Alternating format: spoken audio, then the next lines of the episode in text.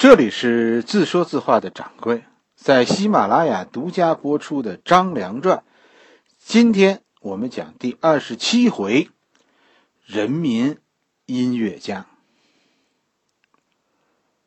张良是个贵族，甚至是音乐家。这个聪明人呐，其实都是善于利用自己的一切优势，达到目标。曾经在垓下这个地方，张良举行过楚汉期间最大的一场露天音乐会。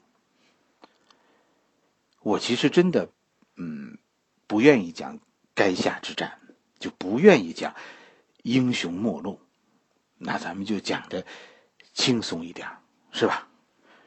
张良在垓下之战中呢，动员了很多乐工，在。楚国军营外边吹奏楚乐，据说这场音乐会结束以后，项羽的手下全跑了，项羽最终兵败身亡。历史上这个典故叫“四面楚歌”。其实这是一场欺骗，对吧？最大的受骗者不是这些楚国士兵，是谁呢？是项羽。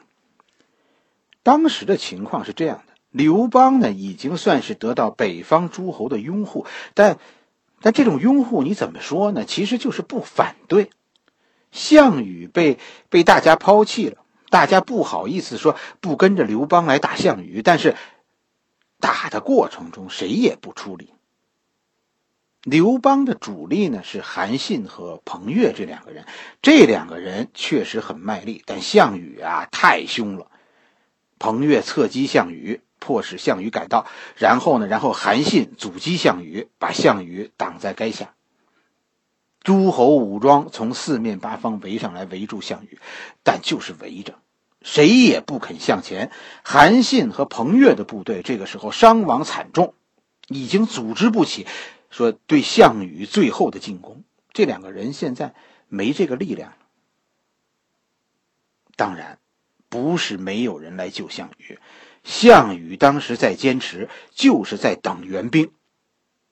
其实就是后来说的乌江对岸还有项羽的支持者。其实当时大批粉丝正在集结，准备来接应他们的偶像。张良这个时候给刘邦出了一个主意：我们现在可以欺骗项羽，让他认为没有援兵会来了，这样。项羽的军队不就乱了吗？关键是项羽可能因此放弃抵抗。音乐会其实是开给项羽听的，一场楚乐考古专场音乐会。这期间还穿插着楚国歌舞表演、楚国时装秀。表演者认为，还汉王是为了要弘扬楚国文化，所以演的特别卖力。项羽看了，觉得天塌地陷。这些楚乐曲目，他知道很多都是来自乌江以东的。他认为自己的根据地投降了。项羽后来在《史记》中，《项羽本纪》当中记载是项羽最后跑到乌江边上自杀，就是项羽其实还是向着乌江的方向突围的，试图过江来着。曾经，项羽心里还是有希望的。向着乌江突围嘛，那就是说，他心里其实还是认为过江就还是有希望的。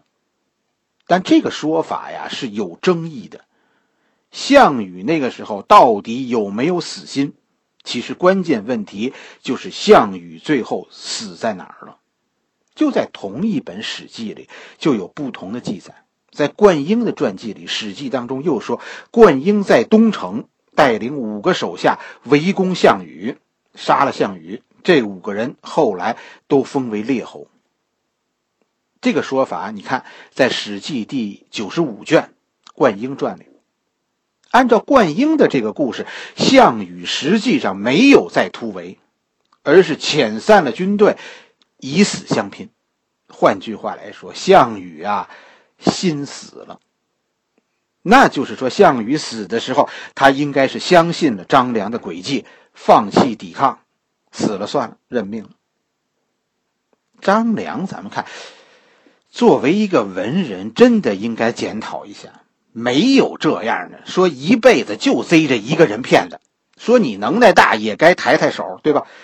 你看吧，项刘就张良这一辈子啊，这是，哎呀，骗项羽这是几回了？第一回是骗项羽的叔叔，是吧？为了拥立韩王，那个时候张良还是贵族呢。第二回是鸿门宴，告诉项羽说啊，刘邦和应该和项羽啊共进退。第三次那就是一组合骗，是吧？张良当了项羽的谋士，最终带着刘邦端了项羽的老窝。以后那些那些计谋，咱们说。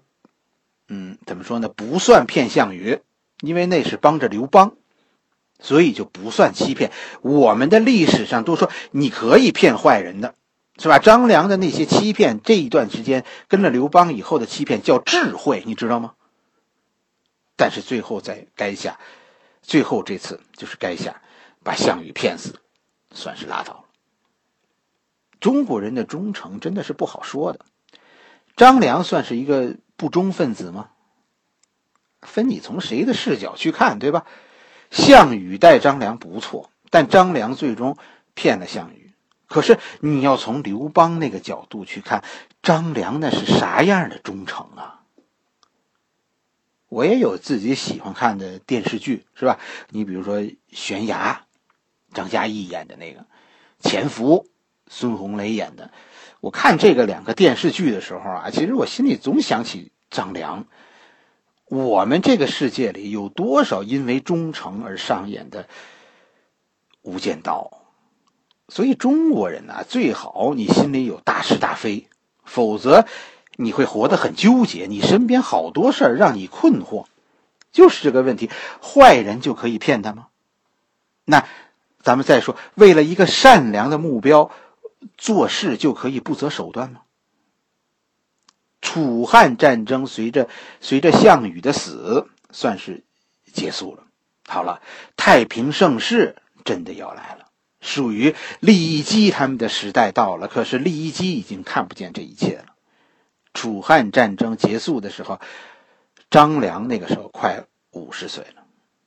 我们的《张良传》呐和《芈月传》，呃，要暂停三天。是吧？因为，因为我要出差，我是淘宝店主，所以每年年底呢，我都得去一趟杭州。这中间的道理，呃，开过淘宝店的都明白。杭州大家有什么建议没有？有哪些特别精彩的景点，就小众一点的啊？欢迎大家告诉我。有杭州朋友吗？告诉我在哪儿能体会到杭州本地人的生活？就就老杭州。那种味道。